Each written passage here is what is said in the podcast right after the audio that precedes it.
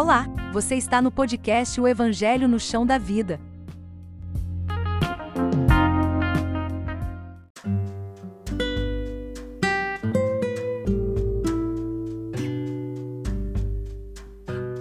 Olá, boa noite, seja bem-vindo a mais uma live.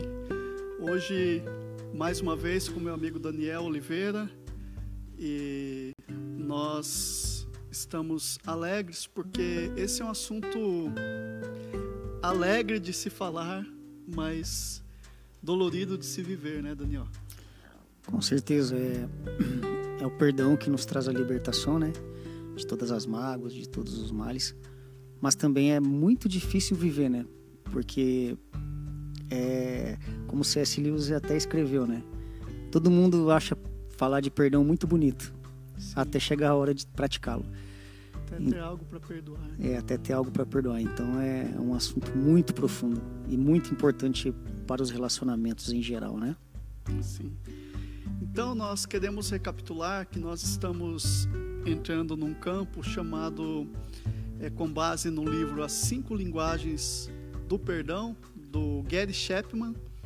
Nós vamos Semana passada nós tivemos a nossa introdução e depois nós compartilhamos aí no é, pelo Spotify, enfim, no formato podcast e você pode compartilhar para as pessoas. Hoje nós vamos entrar na primeira chave, então eu quero recapitular com você.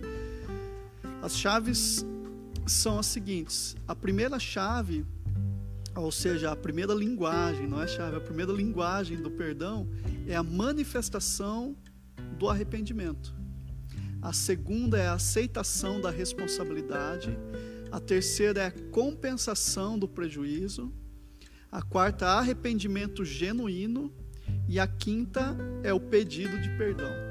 Então, o que, que é essa linguagem? É como você comunica com o outro. Como você comunica e qual, e também você vai descobrir qual é a tua linguagem é, por que, que muitas vezes a gente tem essa dificuldade, Daniel, de, de entender o pedido de perdão do outro, ou de se colocar no lugar do outro e, e, e ter essa empatia em aceitar o perdão dele, ou até mesmo em pedir perdão. Então, cada pessoa, ele ensina aqui no livro, que cada pessoa ela tem uma linguagem. Então você precisa compreender a linguagem para melhorar o relacionamento. Isso é aquela capacidade, né, de, de usar a empatia, de tentar pesquisar o mundo do outro para poder entender realmente, né, as razões do outro, para poder daí praticar o perdão ou até mesmo pedir perdão, né? Sim. Então veja, as, a, as pessoas costumam usar diferentes linguagens no processo do perdão. É, o que a maioria de nós espera é sempre um pedido de perdão sincero. Com certeza. Né? É, esse é. A gente sempre procura que o outro seja sincero. É, a gente quer que, por exemplo, se eu tiver alguma desavença e Deus guarde para que nós não tenhamos. Não tenhamos. Mas enfim, no processo de relacionamento isso é normal, a gente não concordar com algum ponto e outro e pode se acabar se ferindo um outro até mesmo sem querer. Né? Isso é verdade. E como o Gary Chapman escreveu, né, que a maneira mais comum de expressar é, é com as palavras sinto muito, de expressar o pedido de perdão, uhum. mas com sinceridade, né? Uhum. Manifestar o arrependimento é o aspecto emocional do pedido de perdão. É uma forma de alguém mostrar à pessoa ofendida que tem consciência da culpa, da vergonha e da dor causadas pelo comportamento inadequado. Uhum. É você assumir mesmo. Sim. Né? A gente já vai chegar lá, Daniel. Segura um pouquinho aí. é que a gente não combina antes o que, que a gente vai falar. A gente, cada um estuda o seu material e a gente chega aqui e vamos desenvolvendo, né? Mas eu quero, antes disso, é, eu quero trazer aqui para nossa conversa o seguinte: que nós esperamos do outro um pedido de perdão, ou de sinto muito, ou sincero. Mas aí que mora o grande problema. Porque muitas vezes é, eu julgo que você não está sendo sincero. Entendeu? É, Isso acontece né? muito. É, então, o que que é, né, essa prova de sinceridade é muito diferente de uma pessoa para outra. Então, é, para que um seja sincero, eu preciso disso, disso e daquilo para comigo. E talvez para com o Daniel, para você que está assistindo aí, para que a pessoa lá seja sincera com você, o que é que você precisa para que ele demonstre sinceridade? Cada um tem uma linguagem, né? E aí complica. Pois é. Então, é... então sobre essas linguagens que eu disse antes, é... para a maioria das pessoas, devido aos estudos aí do Gerd Chapman, até o que, que o Daniel também falou, é... uma ou duas dessas linguagens vão falar mais talvez você precise aí que você note sinceridade no arrependimento do outro. É, e pode ser que também junto com essa sinceridade dele, que você queira que ele aceite a responsabilidade ou que compense o prejuízo, entendeu? Então, nós nunca vamos estar satisfeitos apenas com uma linguagem, entendeu? A gente sempre vai querer que ah, tem isso, mas também tem isso. Vai ser quase que impossível, ele diz, que toda pessoa manifeste as cinco linguagens. E isso é muito importante porque para mostrar que está arrependido, tem que ter ação, né? Sim. Além do pedido, tem que ter ação. Tem que ver o prejuízo causado e ver onde errou, porque você aprende mais no ato de corrigir o seu erro e, e depois poder corrigir para poder rever né, o prejuízo causado uhum. na outra pessoa, né? Sim. Porque é muito fácil falar, pedir perdão da boca para fora, uhum. sem nenhuma sem nenhuma ação prática, sem nenhuma né? ação tá prática, tá dizendo, né? não tem como. Então, é, qual que é a maneira mais comum da gente manifestar essa, esse arrependimento? A maneira mais comum é você dizer um eu sinto muito. É, eu tinha, tinha lido aqui, né? Isso. Uhum. Pode reler aí, Daniel, por favor. Olha só, a maneira mais comum de expressá-la é com as palavras sinto muito. Manifestar o arrependimento é o aspecto emocional do pedido de perdão. É uma forma de alguém mostrar à pessoa ofendida que tem consciência da culpa, da vergonha e da dor causadas pelo comportamento inadequado. Uhum. Daí o Robert Fungo, ele escreveu assim, ó, Demonstrar arrependimento é fundamental aos bons relacionamentos. O pedido de perdão é gerado no ventre do arrependimento. Uhum. Exatamente. Então, nós nos arrependemos do que? Da dor, da decepção, do inconveniente, da desconfiança que a gente causa. Então, mas como que você vai manifestar isso? É você pedindo perdão. Às vezes a pessoa ela ela se manifesta de uma maneira que ela entende que está pedindo perdão, mas ela não está declarando: Olha, sinto muito pelo problema que eu causei. E quando você deixa de, de falar, é, de, de ter uma fala concreta e de apontar o que, em, em que você errou, você abre um pressuposto para que não aconteça a reconciliação. Lembra como a gente falou sobre isso na, na live passada, sobre a reconciliação? Então, em você falar, sinto muito, ou me perdoa, por favor, me perdoa, é, você se liberta também.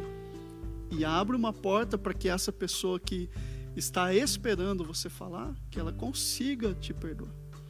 É, eu chamo isso de, de a culpa culpa boa, a culpa que te leva a querer corrigir o erro, a querer acertar as coisas com a pessoa ofendida, né?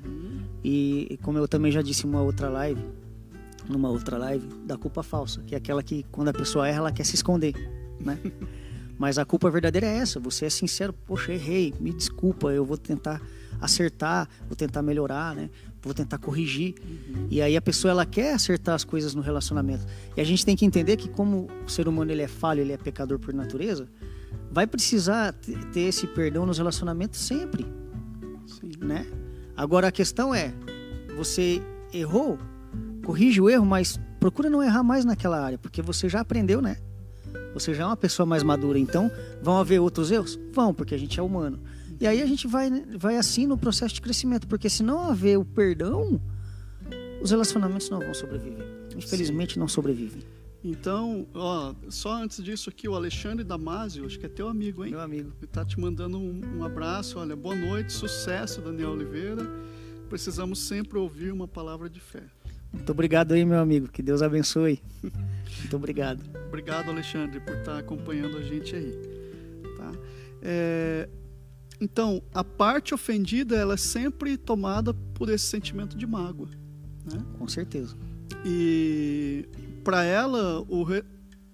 é importante que o responsável pelaquela dor também sinta isso. Então, além de que ela está magoada, ela quer que o outro que a magoou a entenda e entenda a profundidade da mágoa dela.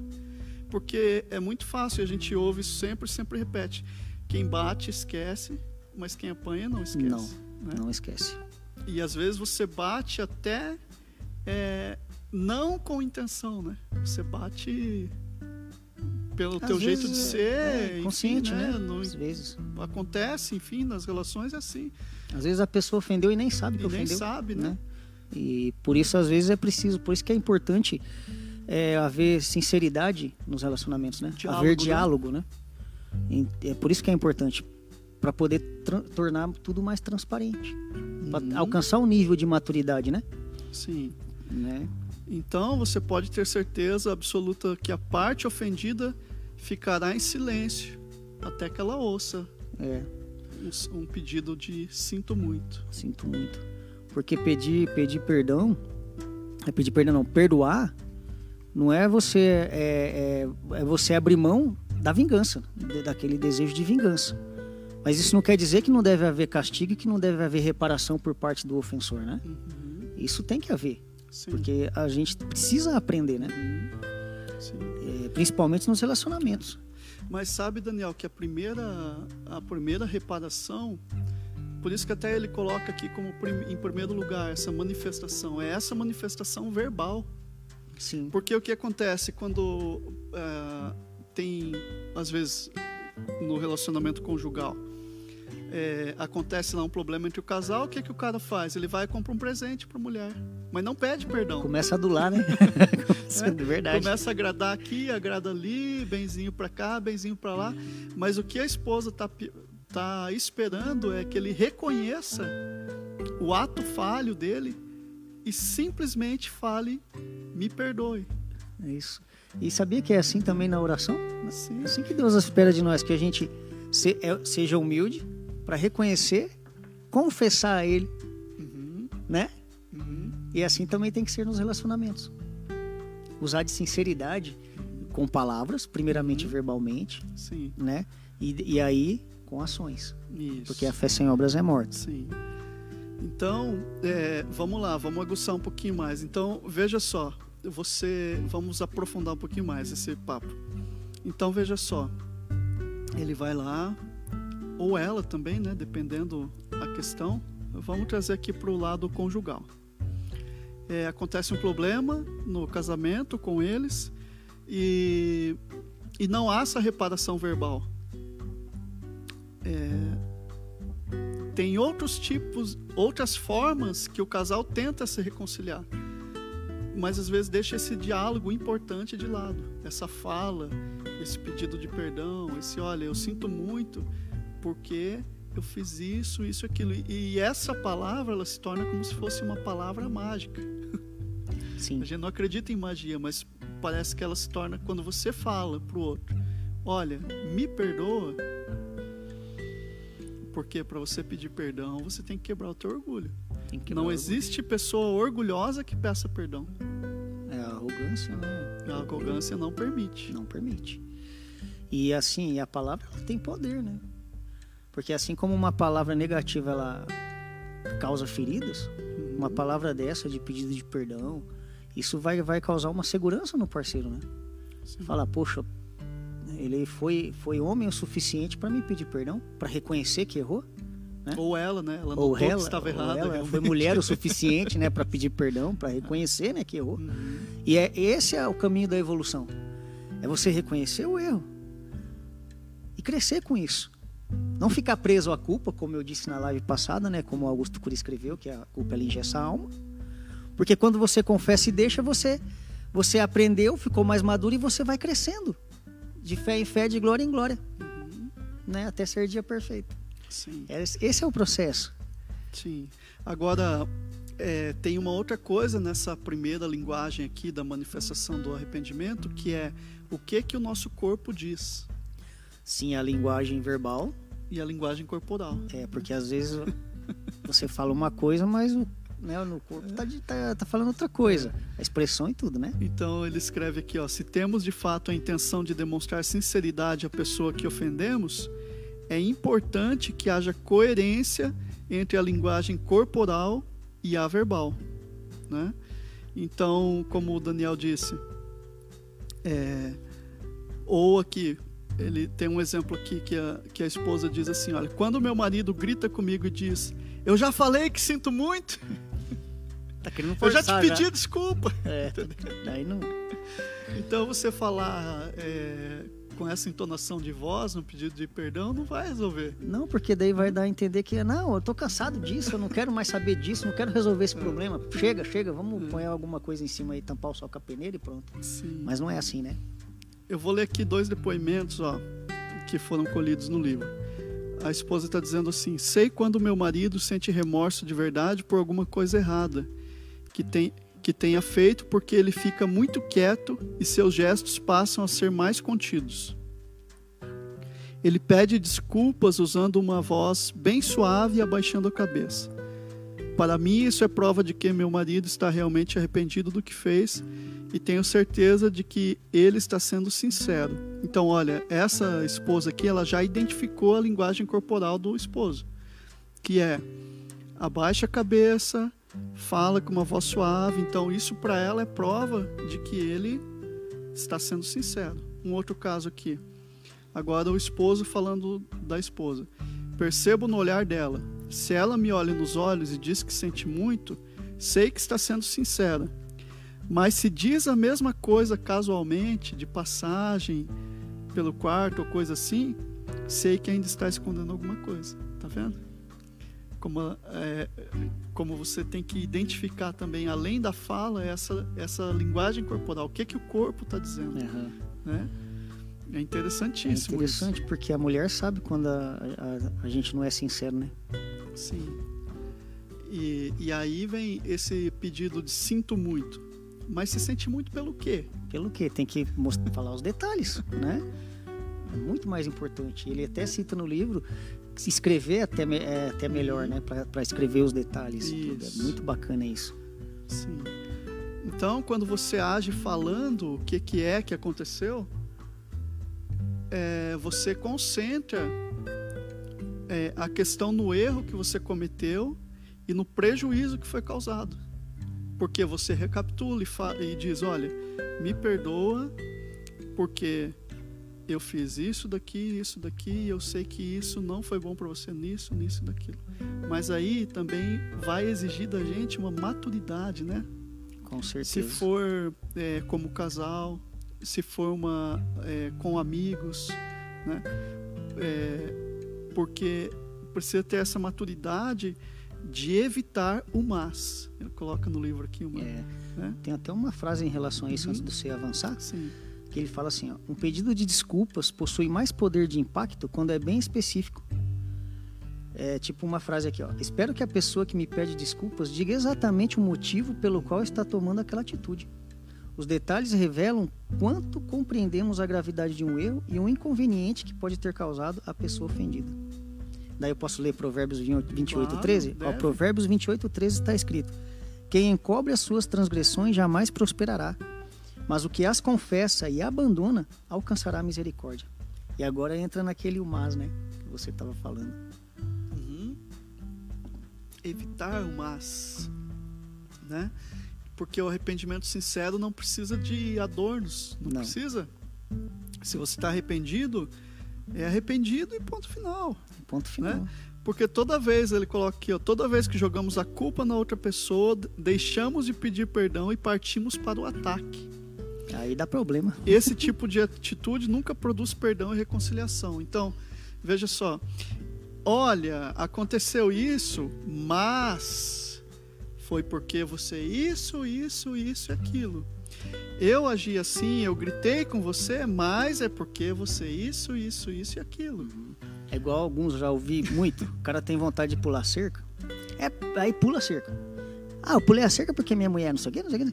Cara, você já queria, é, é, já queria fazer a coisa errada? E aí joga a culpa na, na, na esposa. Uhum. Entendeu? Tipo. Já estava predisposto. Já né? estava predisposto a isso. E aí começa aquela coisa de acusação. Ah, eu fiz isso por causa culpa sua. Ah, eu fiz isso porque você me trata assim. Quer dizer, você não tem identidade própria? Você é governado pela ação do outro?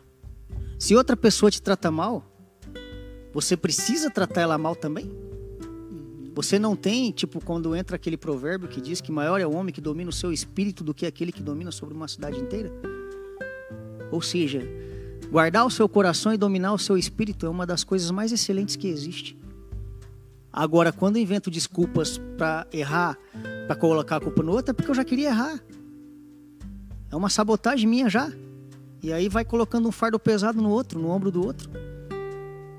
Não é verdade isso? Sim, e isso como você é, trouxe antes o gancho para o lado da espiritualidade, também acontece isso nas nossas relações espirituais, né? Com certeza. Porque a gente, quando você não quer ter um certo tipo de comprometimento, você sempre vai jogar a culpa, vai jogar para outras pessoas. Para outras né? pessoas. Você vai jogar. Cara, aí as desculpas são infinitas. Não tem, Você já viu não aquela. tem limite para desculpa. Eu me lembro daquelas pessoas que ficam pulando de galho em galho, né? Uhum. É porque aquele pastor não presta, fui para outra. Chega lá, ah, tá tudo mil maravilhas no começo. Aí acontece algo que desagradou. Ah, não vou mais não, porque é aquele pastor não sei o que. E daí fica pulando de galho em galho. Nunca acha o seu lugar. Nunca, nunca cria raiz. Não é verdade? Então você tem que estar pautado na, na palavra. E entender que todas as pessoas são falhas e por isso precisa existir esse processo do perdão, né? E essa é a grande dificuldade do nosso relacionamento, porque às vezes a gente. é, você. Se o outro não te agrada, você simplesmente abandona, vira as costas e tchau. Né? Não tenta. Não tenta reconciliação, não tenta. Entendeu? Isso em todas as relações. Porque a né? culpa é dele, Isso. nunca é minha. E é como diz o filósofo John Paul Sartre, o inferno são os outros. O inferno são os outros. Sempre é o outro Uhum. que é o inferno, né? É, nunca estou é, disponível a assumir as minhas culpas. Eu sempre vou.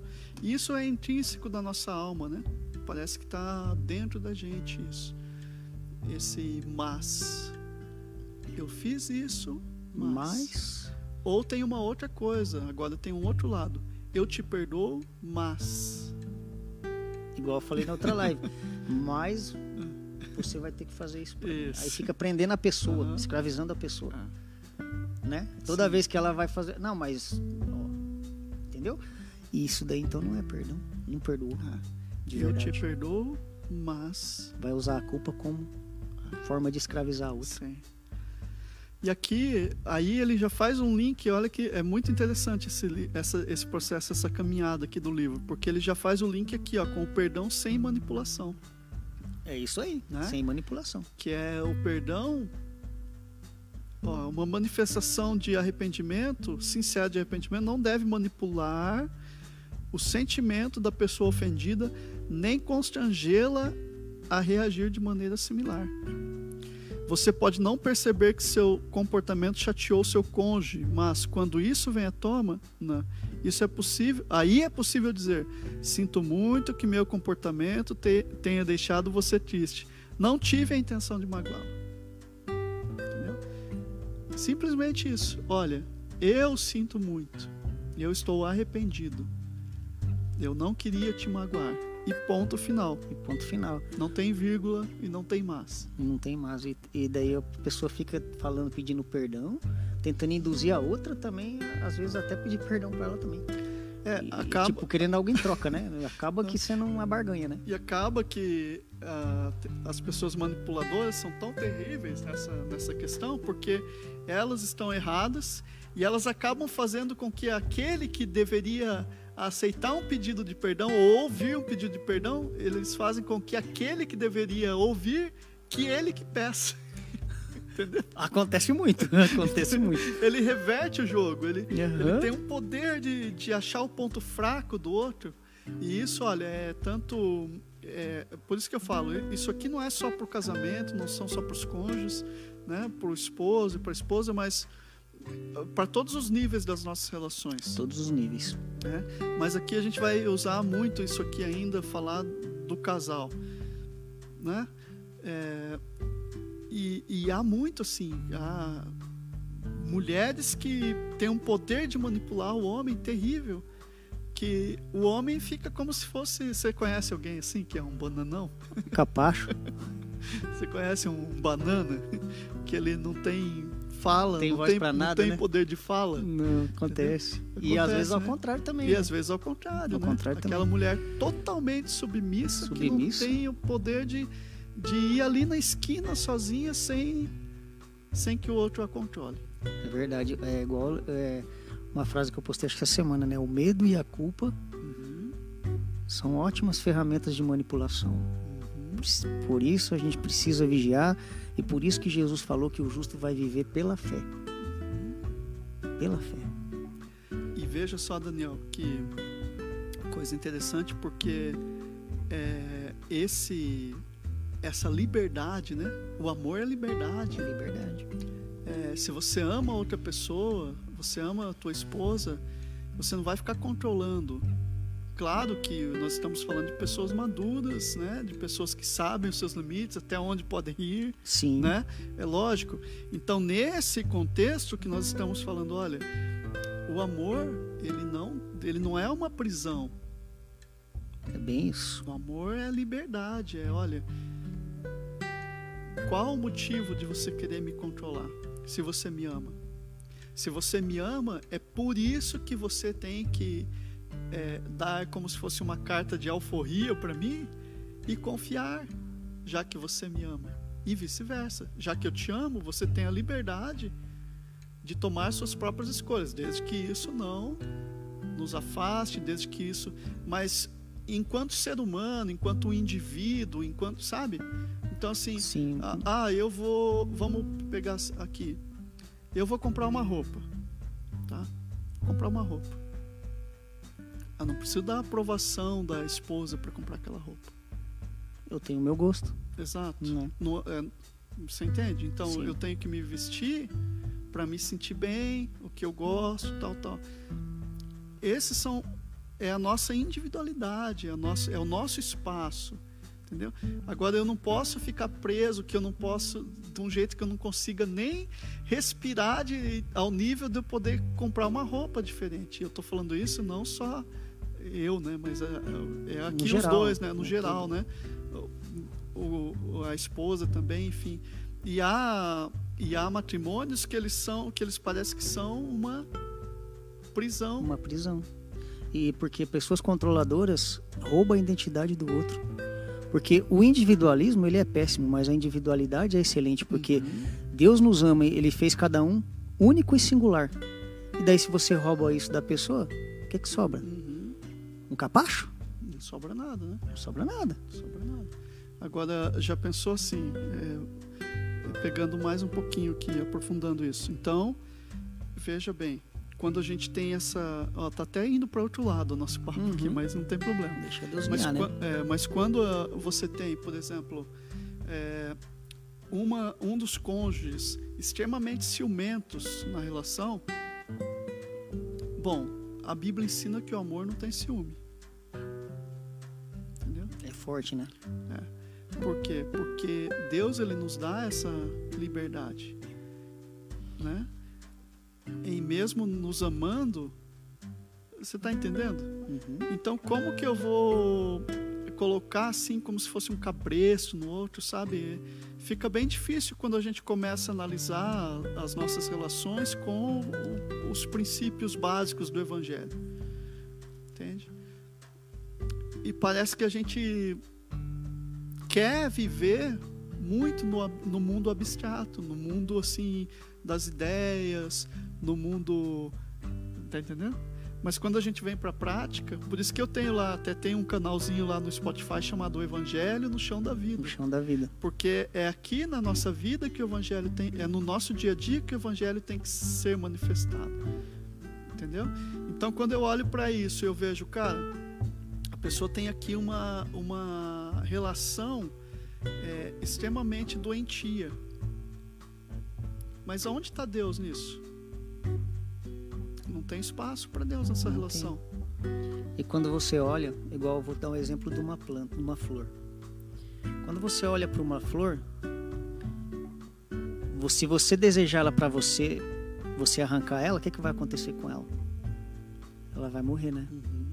Então você tem que olhar para ela e olhar através dela. Em vez de falar como ela pode me servir, você fala assim: como eu posso servir a ela para ela ficar mais bonita? Sim. É você vai lá verdade? adubar, regar. Você vai cuidar. Você vai cuidar. né? E o amor é assim, o relacionamento é assim, a gente tem que cuidar, é diariamente. Senão morre. Né? E o diálogo é uma, uma ferramenta extraordinária. Porque é a nossa sinceridade que vai nos manter puros por meio do Senhor Jesus Cristo. Então a gente tem que ser sincero. Tem que, um tem que ter coragem de dizer aonde foi ferido, e o outro tem, tem que ter coragem de assumir que errou Uhum. e corrigir. Sim. E acima de tudo, colocar em prática, porque a fé sem obras é morta. É mor é, a fé sem obras é morta. Igual você falou, é no chão da vida, é no chão do- da vida, é no dia a dia, é no mundo onde a vida acontece, Uhum. né? Sim. E quando a gente vem, por exemplo, eu venho para a igreja para aprender, para poder pôr em prática no mundo. Se eu não Uhum. ponho em prática no mundo, então eu sou um hipócrita. Uhum. Não aprendi nada, eu só ficou na como é que fala? No abstrato, né? no Só na abstrato, mente, só só para dizer, ai, como Só eu, no mundo das como eu- ideias, né? como eu leio um monte, ai, como eu sou inteligente, No ai, idealismo. ai, né? não sei o quê. Cara, não é assim, é na prática. Lembra daquela frase que você sempre prega? Uhum. Como é que é? Pregue o... Prega o evangelho, se necessário for, use palavras. Use palavras. Ela é atribuída a São Francisco de Assis. Então, Mas olha, é, o arrependimento, então, ele deve concentrar na solução do problema causado pelo comportamento inadequado e na manifestação da sol- de solidariedade à pessoa que ficou magoada. A falta de, de sinceridade também pode ser sinalizada quando dizemos sinto muito, só para que a outra pessoa é, pare de falar no assunto que incomoda. Então, tá vendo? em vez de sentar, enfrentar e resolver, É, você só fala, você dá um jeito de escapar. escapar. É uma e, fuga. vai- e agora, os homens que vão ouvir aí ou vão assistir, enfim. Qual de nós que gosta daquela DR? Ninguém. Ninguém gosta, né? Verdade. Olha, É verdade. ninguém gosta.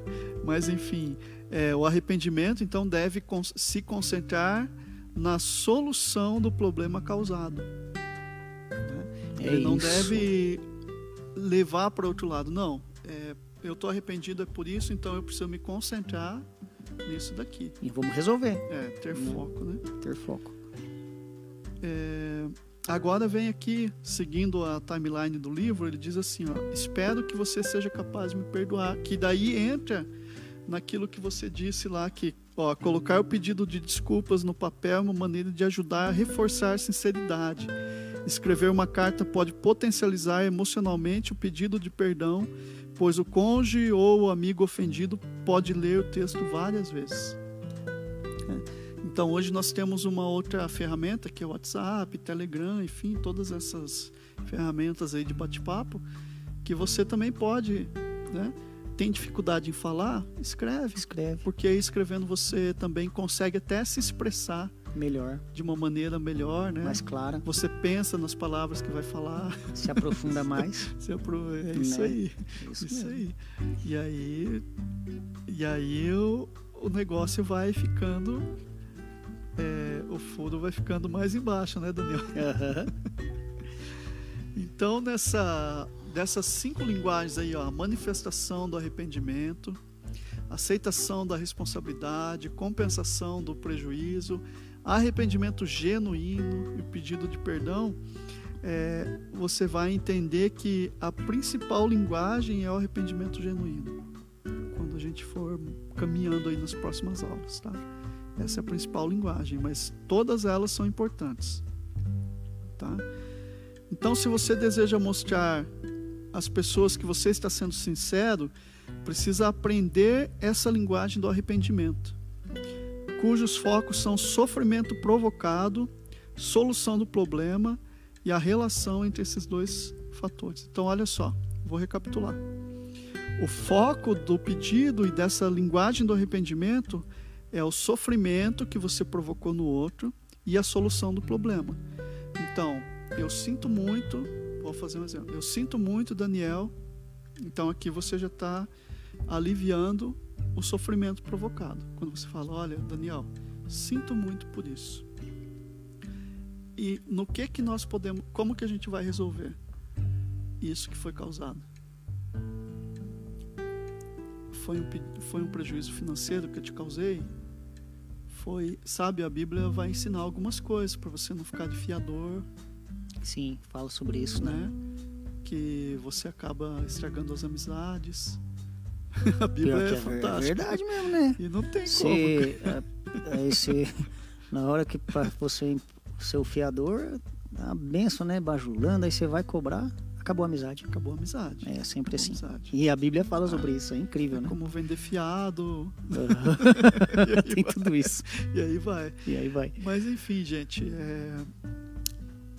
e aqui é um ponto de partida apenas para você pensar, refletir, sabe? É, tem algumas é, que eu quero trazer aqui para a mesa. É, Daniel, você tem alguns versículos? Você pode Tenho, ler. Eu anotei alguns versículos aqui sobre a importância do perdão, né? Lá em Provérbios 19, 11, fala assim, ó. O bom senso leva a pessoa a controlar a sua ira. Sua glória é perdoar as ofensas. Em, João, em, João, é, em Mateus 3,8 está escrito: produzam fruto digno de arrependimento. João 8,11 está escrito: vai e não peque mais. Você errou naquele ponto, naquele ponto você aprendeu já, né? Tá mais maduro, então vida que segue, né? E aí também tem uns outros versículos aqui, ó. Ezequiel 18:32. Deus dizendo: Eu não tenho prazer na morte de ninguém, diz o Senhor Deus. Portanto, arrependam-se, que quer dizer convertam-se e vivam. Lucas 5, do 31 ao 32, está escrito: Os sãos não precisam de médico, e sim os doentes. Não vim chamar justos, e sim pecadores ao arrependimento. Uhum. Atos 2,38 está escrito: Arrependam-se, e cada um de vocês seja batizado em nome de Jesus Cristo para a remissão dos seus pecados, e vocês receberão o dom do Espírito Santo. Mateus 3, 2. Arrependam-se, porque está próximo o reino dos céus. E Mateus 5, 24 está escrito assim: ó. Olha só a importância do perdão. Deixe diante do altar a sua oferta e vá primeiro reconciliar-se com seu irmão, e então volte e faça a sua oferta. Uhum. Ótimo. Acho que eu não estou aparecendo aqui, né? Olha, tem algumas, é, algumas questões aqui que eu quero é, falar aqui com você para a gente pensar, né? pensar nisso. Então pense em alguma oportunidade recente na qual você tenha dito sinto muito para outra pessoa. Em quais circunstâncias isso aconteceu e como influenciou o resultado dessa iniciativa. Isso é importante. Faz o exercício aí e veja. Ou você nunca conseguiu pedir. é. Entendeu? Essas perguntas são. Elas são para nos agulhar mesmo, né? Então, olha, pense em, em alguma oportunidade recente na qual você tenha dito sinto muito para outra pessoa. Esse sinto muito pode ser traduzido como me perdoa, tá? Quando isso aconteceu? Quais foram as circunstâncias? O que isso influenciou no resultado? Tá? Uma outra coisa é pense em alguém a quem você ainda precise pedir perdão. se você não puder pedir, falar com ela, tire alguns minutos para escrever uma carta sincera na qual você se desculpa e fornece todos os detalhes do seu erro. É. Aqui uma outra coisa é comece a fazer um diário ou uma lista na próxima semana, anotando especialmente as circunstâncias em que você fez e recebeu pedidos de desculpa. Registre as tendências, o impacto e a mudança nas pessoas a partir desse teu comportamento. Isso é forte? Fantástico isso Fantástico. aqui. É... Aí tem uma frase aqui para a gente pensar. O perdão não muda o passado, mas amplia o futuro. Não vai mudar o passado. Mas a partir de um pedido de perdão, coisas novas podem nascer. Coisas novas podem acontecer quando você se predispõe e muda sua mentalidade. A Bíblia vai ensinar que não se põe vinho novo em odres velhos. Não se põe coisas novas em mentalidade velha. Você não vive uma nova vida a partir de práticas e de comportamentos anteriores à sua nova vida. Você só vive uma nova vida praticando coisas que você ainda não fez. E esse é o nosso desafio, Daniel, de querer praticar aquilo que ainda a gente não fez, como cristãos. De querer melhorar sempre, né? de querer crescer sempre. A gente olhar para o passado só tem uma coisa boa: as aprendizagens que você obteve, né? Para poder aí se abrir para o futuro e não ficar preso lá no passado. Uhum. Né? Sim. Então é isso, olha. É tem aqui uma, uma declaração, ó, ele, ele dá aqui uma declaração de arrependimento, um modelo, né? Sei agora quanto magoei você, isso me faz sofrer demais. Sinto muito que fi, pelo que eu fiz, com toda sinceridade. Uma outra é: estou me sentindo muito mal por ter decepcionado você. Deveria ter pensado duas vezes antes de agir. Sinto muito pela dor que lhe causei. Então, gente, é, olha uma outra. Sinto muito por ter traído sua confiança. Criei uma barreira em nosso relacionamento e agora eu preciso removê-lo. Entendo que, mesmo que lhe peça perdão, levará um tempo para que você volte a ter a mesma confiança que tinha em mim. Uma outra é: oferecemos um serviço, mas não fomos capazes de entregar o que prometemos. Sinto muito, nossa empresa está em falta com você. É, tudo sinceridade, né? Então, gente. Deixa eu só ler Salmos sim, aqui. Fica à vontade. Deixa eu ver se eu acho aqui. Salmo 51.